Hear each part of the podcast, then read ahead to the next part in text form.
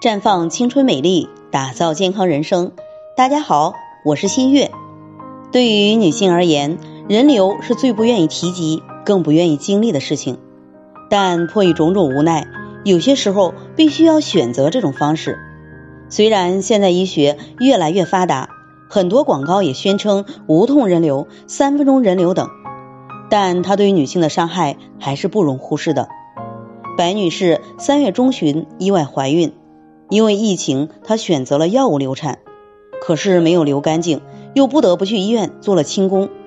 现在手术后快两个月了，月经还没有来，去医院检查也没有宫腔粘连，不过子宫内膜特别薄，而且激素水平也有些低。经过朋友介绍来咨询，其实她的情况属于人流后生殖系统遭到破坏，未及时修复所造成的。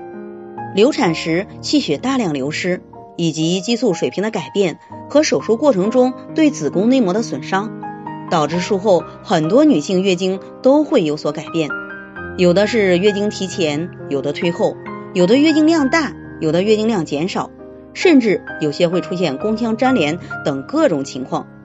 如果人流术后身体未能及时修复，常常会出现月经不调、子宫粘连、盆腔炎、输卵管粘连等。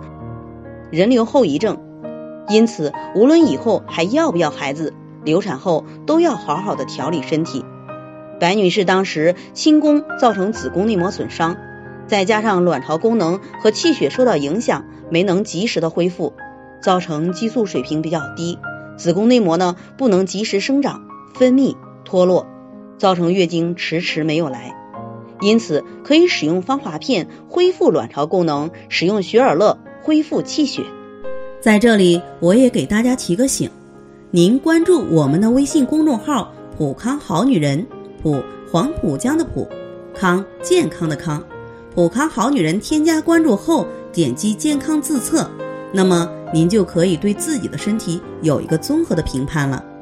健康老师会针对您的情况做一个系统的分析，然后给您指导意见。这个机会还是蛮好的。